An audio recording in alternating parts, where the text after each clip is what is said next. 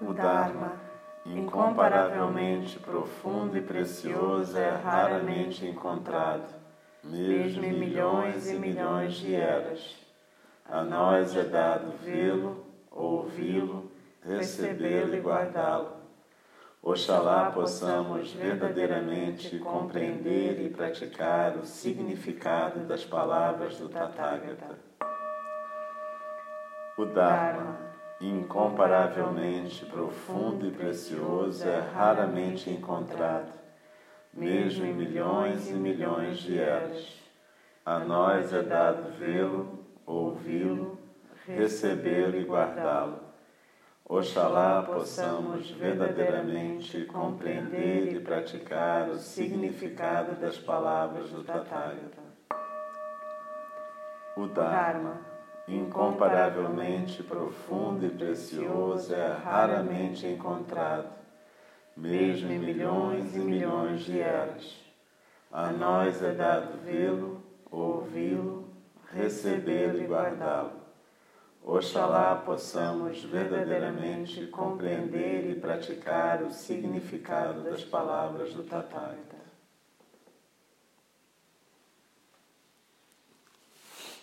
Então, vamos recuperar o nosso, nossa conexão com o centro, com o Hara, e procurar recuperar a postura do Zazen.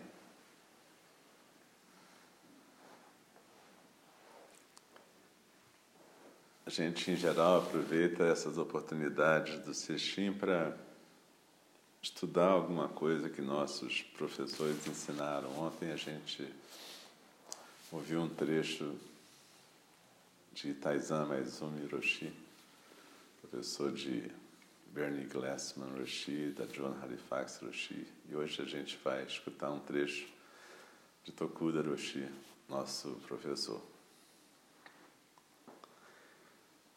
A aranha e o bicho da seda. Mushin, a teoria zen da inconsciência. Ryotan Tokuda. Palestra proferida pelo mestre Ryotan Tokuda durante o Angô de abril junho de 92 no Mosteiro Zen Pico de Raios, em Ouro Preto. Boa noite, caros amigos. Hoje falarei sobre Mushin, o inconsciente, uma das teorias do Zen. Uma senhora me perguntou: em toda parte existem muitas tensões eu as sinto dentro de mim. O que o Senhor poderia fazer para aliviá-las? Eu respondi: Você não deve pensar com a cabeça, mas com a barriga. Ela não entendeu. Eu precisei explicar mais o tempo se passou. Ela mostrou muito interesse e comentou que desejava praticar o zazen. É verdade que mente demais incomoda. São Francisco de Assis dizia: Hoje em dia, as pessoas estão usando demais suas mentes e por isso elas ficam perturbadas. Eu não me lembro em que época exatamente viveu São Francisco de Assis. Ele dizia hoje, mas em nossa época o problema é o mesmo. São Francisco dizia ainda: por isto você deve ser igual a um cadáver. Se você for igual a um cadáver, fique em pé. Se alguém deixar você cair, então você cai e permanece caído. E se alguém quisesse lhe colocar um manto púrpura para que desse sermões e discorresse sobre as doutrinas, então você nada teria a dizer. Eu acho este exemplo do cadáver muito interessante. Se somos hiper espiritualizados, tampouco nada conseguiremos resolver. Mestre Dogen dizia: espantalho em cima da colina, lá embaixo, o campo de arroz. Como é inconsciente, como é inútil. Existem dois bichos muito interessantes. Um é a aranha. No fim do dia, ela começa a tecer sua teia.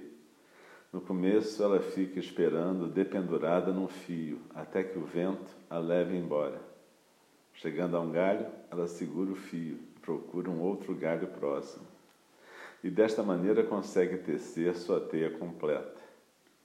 Terminada a teia, fica esperando tranquilamente no centro. Caso o inseto entre em contato com sua teia, O movimento se transfere imediatamente até o centro e a aranha consegue pegar sua presa. O seu mundo é então aberto e amplo. O outro animal é todo ao contrário, o bicho da seda. Numa certa época, ele para de comer, fica tranquilo e transparente. Está começando a fabricar o fio da seda. Mas, totalmente diferente da aranha, ele tem o hábito de construir uma casca em volta dele. Não consegue se movimentar, parece imóvel, quase morto. Assim é nossa mente. Nós podemos, como aquela aranha, construir um mundo amplo, sem perturbar nossa mente. Mas, ao mesmo tempo, às vezes essa mente parece totalmente fechada em si mesma. É por isso que muitas pessoas estão se queixando de que, mesmo pensando sem parar, nunca saem do lugar. Na minha opinião, elas não pensam, apenas torturam suas mentes.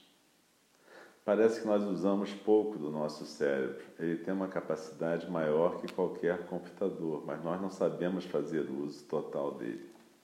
De qualquer modo, mente demais apenas incomoda. Por isso, praticamos Mushin, o inconsciente. Mushin, às vezes, é não pensar, sentir-se sem consciência, como um bebê. Também na Bíblia está escrito: Sejam como as crianças, e vocês entrarão no reino dos céus. Uma criança pequena costuma segurar todas as coisas com muita força. Não conseguimos abrir a mão dela. Se, contudo, lhe mostramos outros objetos interessantes, imediatamente ela larga o primeiro objeto e tenta alcançar o segundo. Os adultos não são tão simples. Mostrando coisas interessantes, além daquelas que ora seguram, parecem não ter interesse em perder as primeiras. Querem ficar com todas as coisas ao mesmo tempo e nunca largar nada. Mas tendo ambas as mãos ocupadas, como vão conseguir pegar mais coisas ainda? Como resultado, ficam perturbados e apavorados. Mestre Dogen, fundador da nossa escola Zen, viajou para a China. Após alguns anos de treinamento, voltou para o Japão. As pessoas lhe perguntaram: O que você aprendeu na China? O que está trazendo aqui para nós? Naquela época, muitos monges zen costumavam viajar para a China, trazendo de volta sutras, imagens de Buda e essas coisas ainda desconhecidas no Japão. Por isso as pessoas fizeram aquela pergunta a Mestre Dogen. Mestre Dogen respondeu assim: Voltei com as mãos vazias. Estas palavras mostram uma autoconfiança muito grande. Ele não trazia coisas materiais, mas a transmissão direta do budismo. As pessoas perguntaram ainda: Mas o que você aprendeu na China? Mestre Dogen respondeu: Eu aprendi a estar com a mente em movimento. Mente em movimento é muito importante para nós. Uma mente quadrada ou triangular poderia ferir-se. Por isso, a mente precisa ser redonda e ágil. Mas que é mente em movimento e mente redonda? Mente em movimento significa que podemos abandonar esta mente e este corpo. Mas como podemos abandonar mente e corpo? Apenas fazendo zazen. Dentro da teoria e prática budista, sempre se preconiza o treinamento do zazen. Com as pernas cruzadas e a boca fechada, podemos abandonar corpo e mente. Então, se vocês vão praticar zazen, isso não é mais uma obra de homens, mas de Buda. E assim vocês podem chegar a obter essa mente em movimento, como um sino ao vento. Os sinos ficam dependurados num fio, com um pedacinho de papel preso ao badalo, no Japão. Mestre Dogen disse: uma vez, meu falecido mestre me mostrou o seguinte poema da sua autoria: O corpo é como uma boca pendurada no ar. Não importa em que direção vem o vento norte, sul, leste, oeste. O sininho do vento sempre repete o som de prajna: tilim, tilim, tilim, tilim. O vento vem, o papel se movimenta e o sino toca sopra o vento de sul a norte, o sino vai se balançando também de sul a norte ou de oeste a leste. Para ele não importa de onde provém o vento, seja do norte, seja do sul. Isto significa mente em movimento. Se um comerciante declarasse: Vou vender minhas mercadorias apenas para pessoas ricas, caso contrário, não vendo nada, ele com toda certeza nada venderia. Eu conheci uma mulher dona de uma loja. Ela deu à sua loja o nome de Gente Fina. Uma vez veio uma freguesa e disse: Ah, gente fina, eu não pertenço a essa turma. Então a dona da loja respondeu: A senhora não entendeu. Quem entrar na minha loja faz parte das pessoas finas. Que ótima justificativa, não é? Um monge andando na rua passava perto de um açougue. Um cliente importante perguntava naquele momento: Esta carne é realmente de primeira? O açougueiro respondeu: Na minha loja jamais se vende carne inferior, tudo é bom. Quando o monge ouviu essas palavras, tudo é bom, teve uma compreensão da verdade. Neste mundo, tudo é realmente bom. Não existem pessoas más, isto é mente aberta. E às vezes a mente se movimenta de tal forma que não existe mais mente, não existe mais mente sólida ou dura. Os monges chamam isso de unsui, que significa nuvem e água. Unsui significa monge zen, nuvem e água.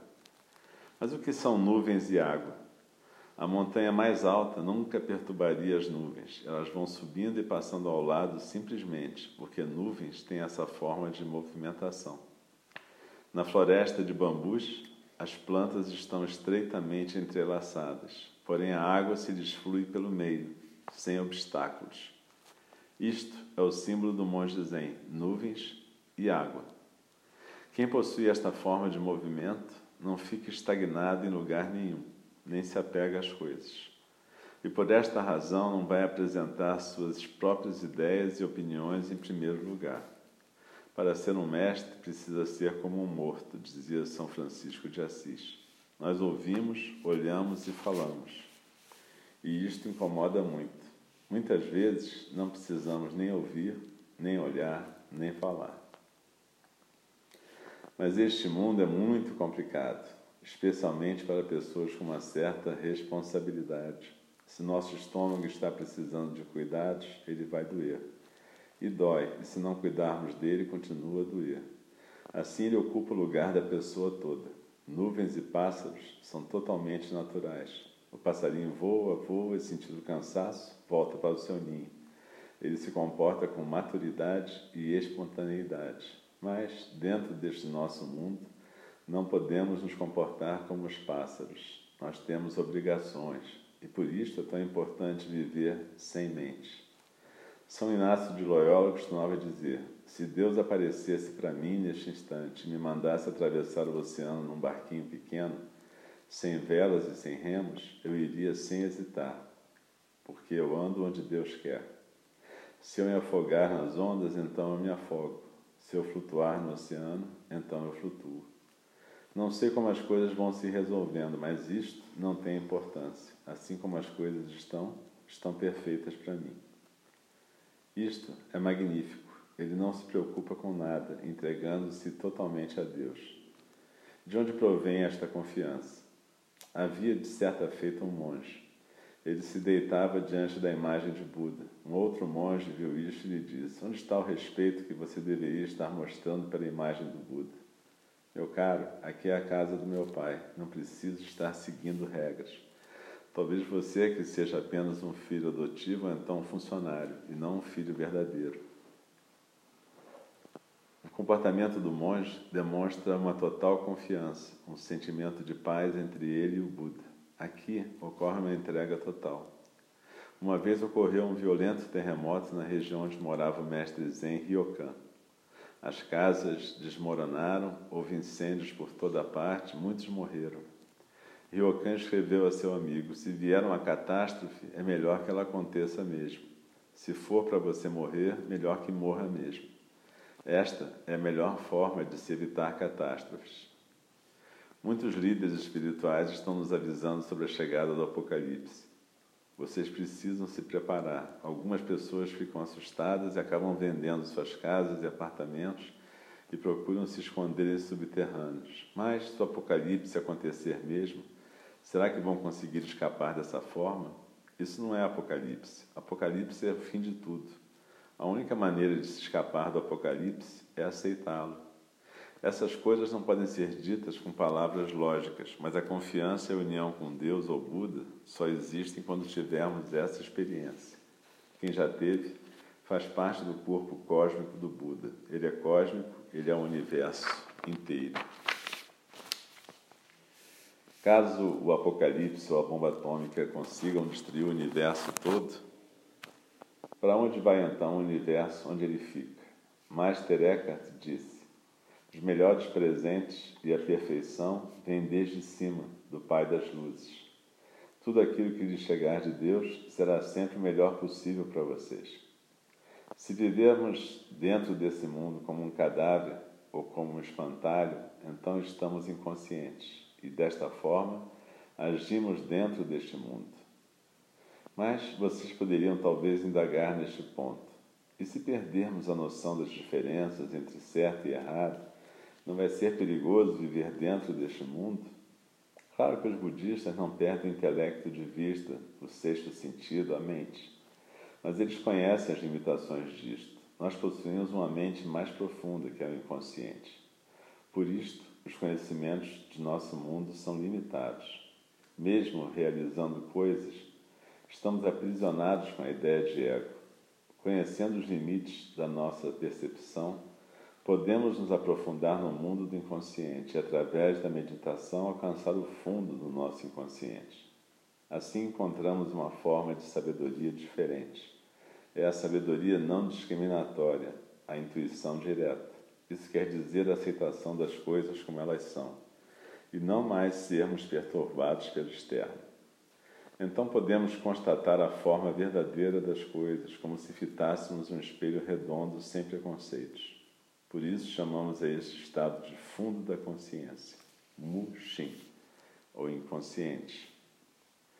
Durante a meditação, as ondas mentais começam a se espairecer como a superfície de um lago tranquilo, Normalmente nossa mente fica pulando de galho em galho como um macaco, ou corcoviando como um cavalo selvagem.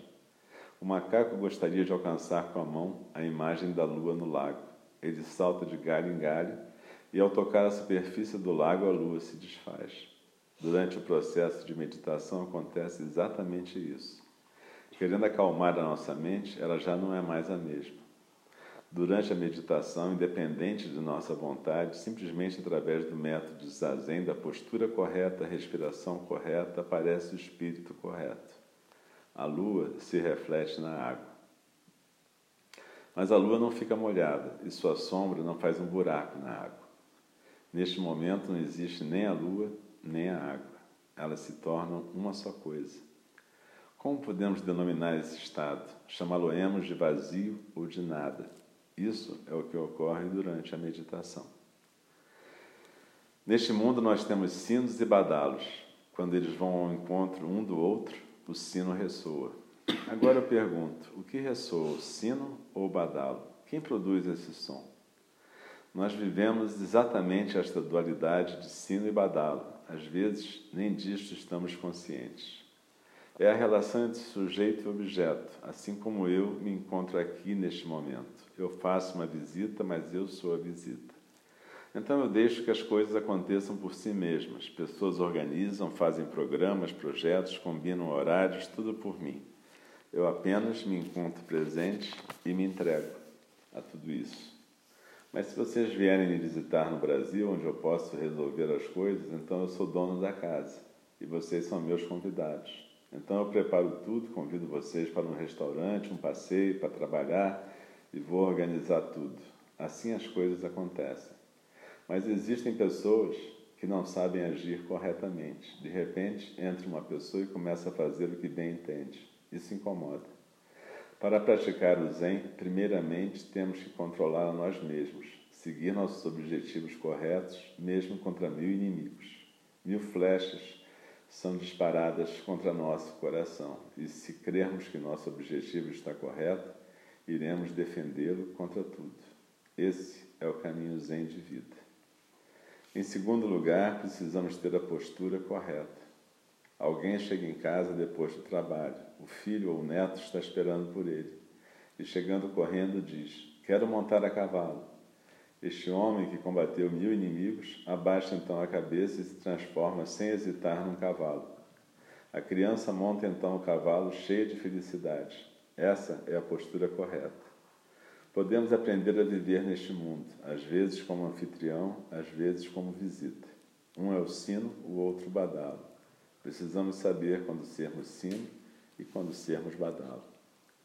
Agora, em terceiro lugar, tudo é vazio e sem sentido, tanto o sino quanto o badalo.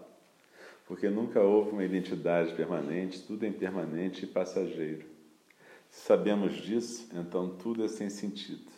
Às vezes discutimos durante o dia com nossos amigos e durante a noite, nos recordando disto, perdemos o sono, porque temos autoconsciência em demasia. Então não gostamos de nos lembrar daquele dia tudo fica complicado. Aquela discussão ocorreu por acaso com todas as suas consequências. No fundo, nenhuma condição tem raízes, tudo é vazio. Se não nos amarramos a nada, tudo é maravilhoso. Por isso, escolhemos as seguintes linhas como tema principal desta palestra. Na primavera, temos flores, no verão, cantam os pássaros. Tão maravilhosos, no outono aparece a luz prateada da lua e no inverno cai a neve fresca. Se não tivermos mente demais, a vida chega a ser maravilhosa. O mundo original é tranquilo cheio de paz. Se não sentimos ódio ou apego, imediatamente entramos no estado de iluminamento e o caminho aparece claramente à nossa frente. Este é exatamente o estado do inconsciente. Através da meditação, ele aparece como a água refletindo a lua. Nem a água nem a lua existem, elas são uma só coisa. Ontem à noite fizeram-me uma pergunta a respeito deste estado. Nós o chamamos de samadhi. Muitos confundem o estado de êxtase com o estado de mushin, a inconsciência. Mushin, com o prefixo mu, que quer dizer negação, não quer dizer não ter mente. Aquele estado de voar para além das nuvens em pura alucinação, mas samadhi é o estado de plena atenção e de pleno equilíbrio. Neste caso, todos os sentidos e todas as formas de consciência estão plenamente despertas. Mas como o lago refletindo a lua ou o peão em rotação, a pessoa descansa tranquilamente dentro de si mesma. Se o peão gira perfeitamente em volta de si próprio, ele parece imóvel. Quando enfraquece e fica sem força, ele começa a se movimentar. O estado de samadhi é concentração profunda. A pessoa persiste na postura correta, aquela do zazen, da meditação, nariz alinhado com o umbigo, orelhas com ombros sem se inclinar para frente ou para trás, para a direita ou para a esquerda. Nesse momento, não se está dormindo. Todas as formas da consciência estão tranquilas, mas perfeitamente acordadas. E é desta forma que podemos chegar a este inconsciente. Que possamos nós chegar a esta compreensão, para tal nos ajude Buda.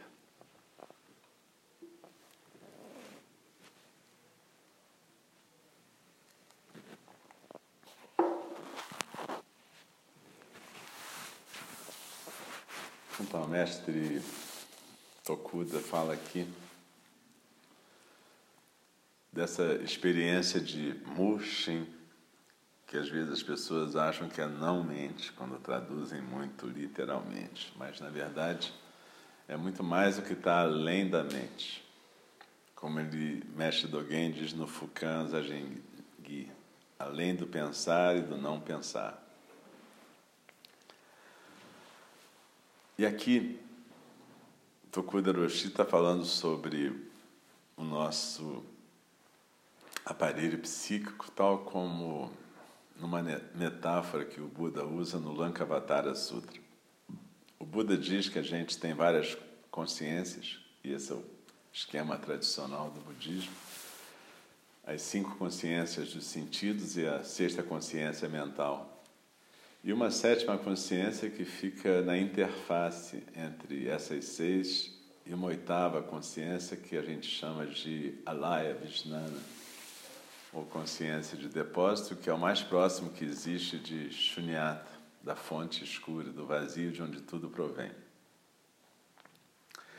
Então, normalmente a gente existiria como uma onda no oceano. O oceano é basicamente a Laya Vijnana, essa consciência de depósito, algo que a gente nem sabe direito que é, é um mistério, assim como o Shunyata.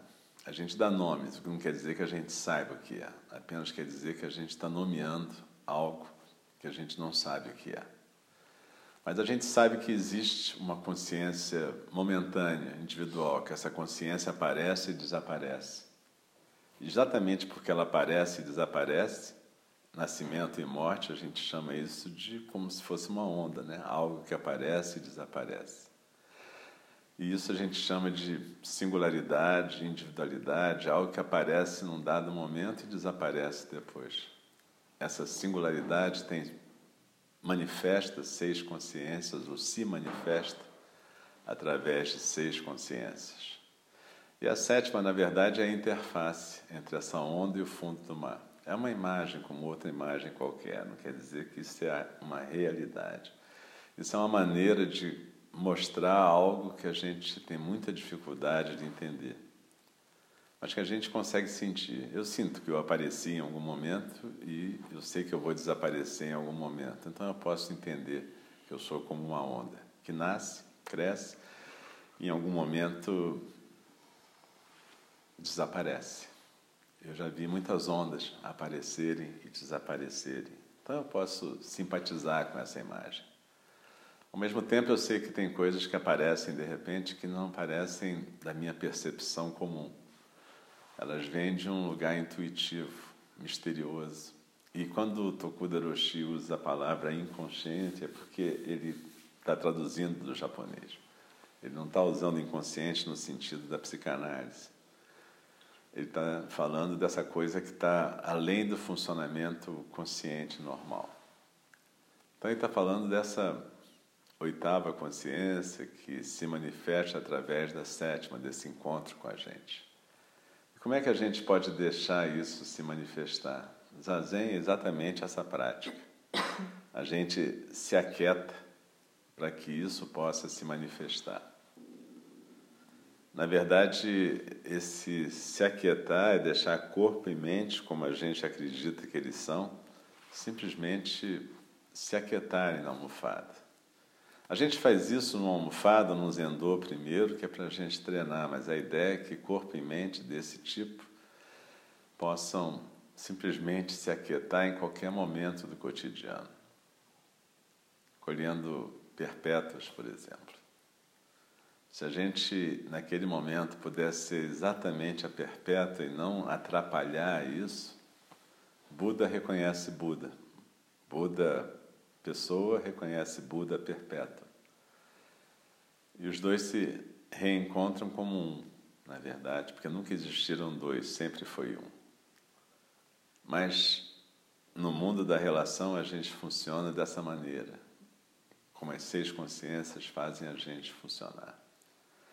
Mas o que o Buda descobriu é: se a gente puder praticar esse aquietamento, em algum momento a gente vai inverter o fluxo das coisas. Em vez de ficar projetando a nossa mente individual em tudo, a gente vai ser capaz de deixar uma outra coisa da ordem do mistério se manifestar.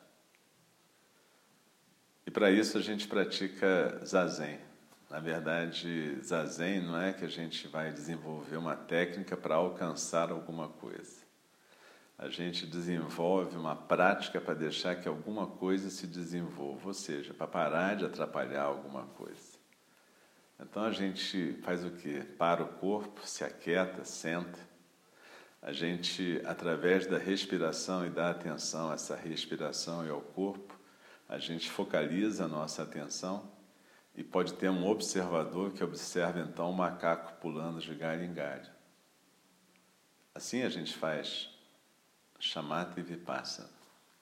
A gente aquieta e observa. E ao mesmo tempo a gente está aprendendo a controlar a mente. Essa palavra, em geral, dá um frio na espinha das pessoas, porque elas imaginam o controle como uma coisa obsessiva. Mas aqui significa basicamente disciplina, observação deixar quieto.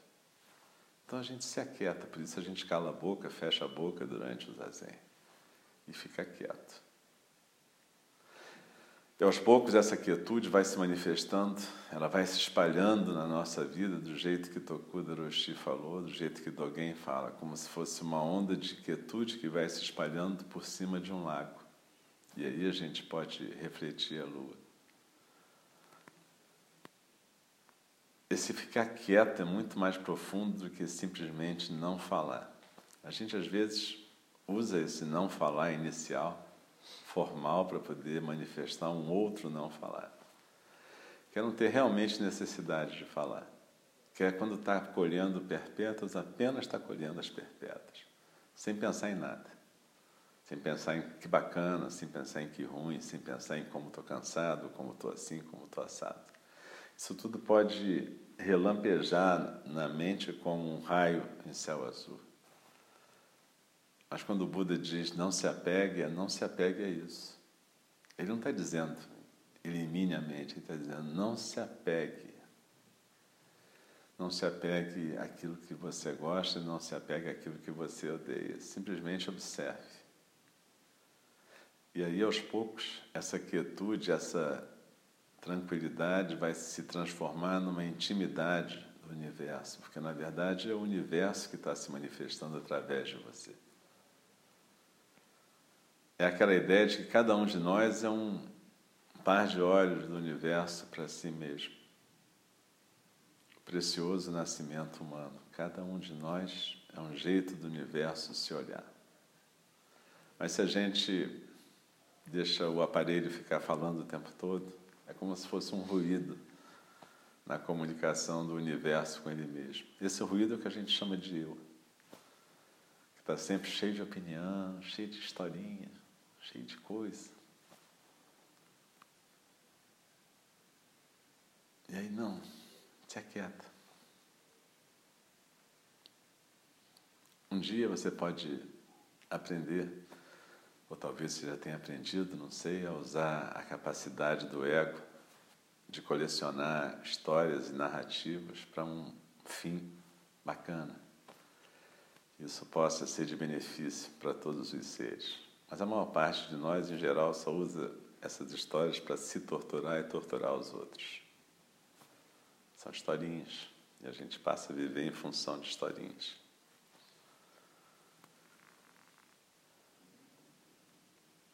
Mas Tokuda Roshi diz claramente, como Dogen Zenji ou Buda, se aquieta, fecha a boca, senta e deixa que alguma outra coisa se manifeste. Para fins didáticos, como a gente está fazendo aqui no, no cestinho, eu estou fazendo meditações orientadas onde eu estou separando certos pedaços como se fossem blocos da meditação.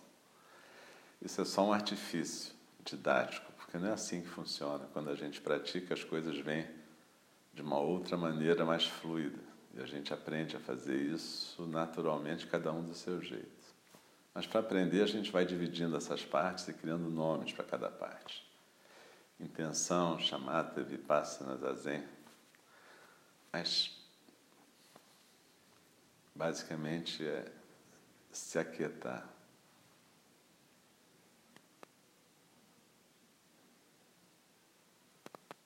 É que se a gente fala é só se aquietar, a pessoa fala, oh, é só isso?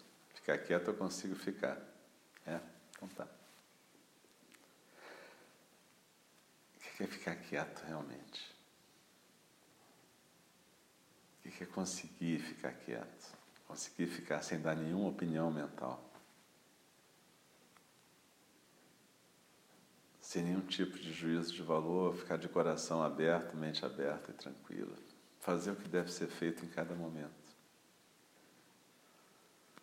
Um cestinho é uma oportunidade para a gente se observar nesse fluxo e observar cada vez que a gente interrompe o fluxo.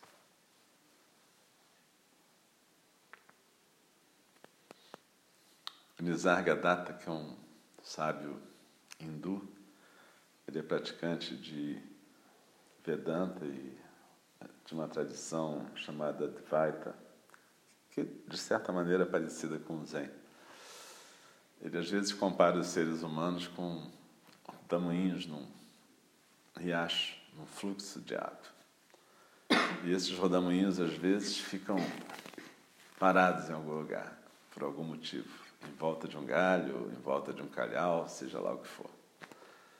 E aí a água vai ficando estagnada ali. E ele compara então a nossa prática a uma possibilidade de novamente deixar o rio fluir. E em algum momento esses rodamuinhos desaparecem e surgem outros. E assim nascemos e morremos e vamos fluindo.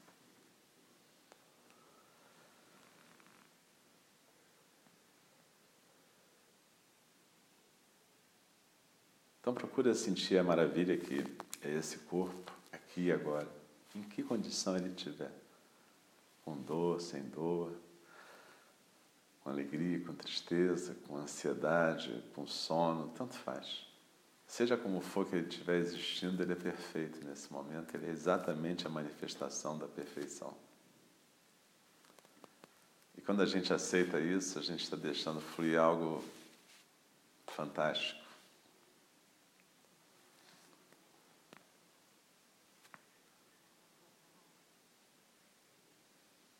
Percebe o que é aceitação? Equanimidade é aceitar exatamente o que a gente está sendo nesse momento. Não importa o jeito que a gente está sendo. Esse jeito é o jeito do universo agora.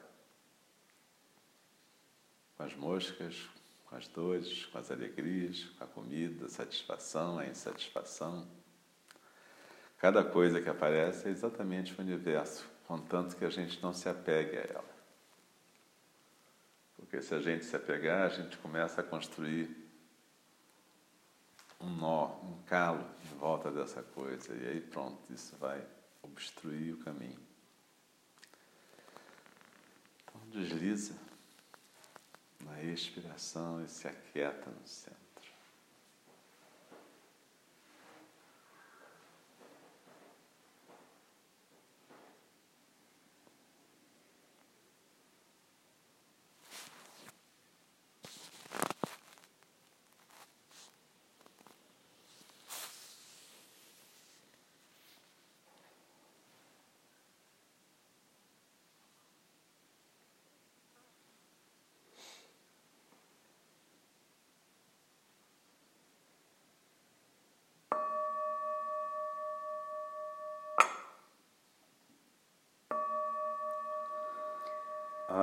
As criações são inumeráveis.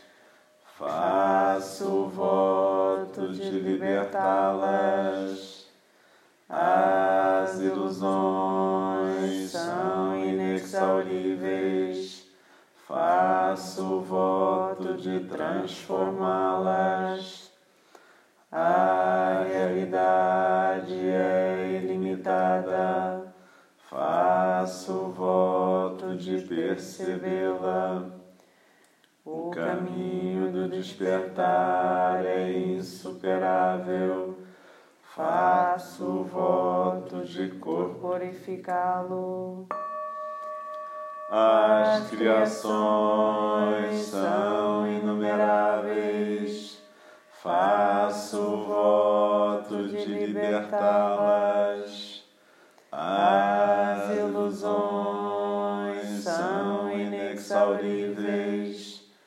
Faço voto de transformá-las.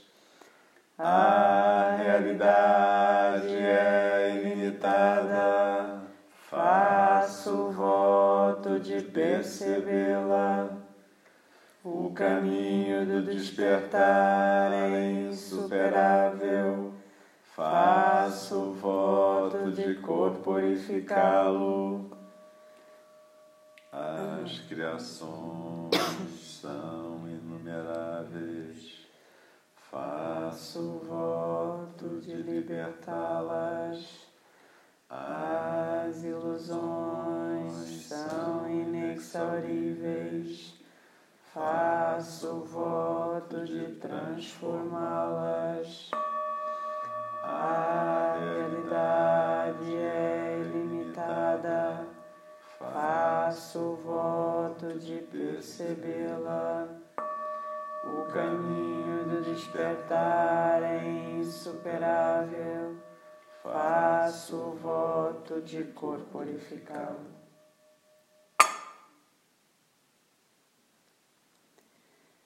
Deixe-me respeitosamente lembrá-los. A questão de vida e morte é de importância suprema. O tempo passa e a oportunidade é perdida. Vamos despertar, despertar. Prestem atenção. Não desperdice a sua vida.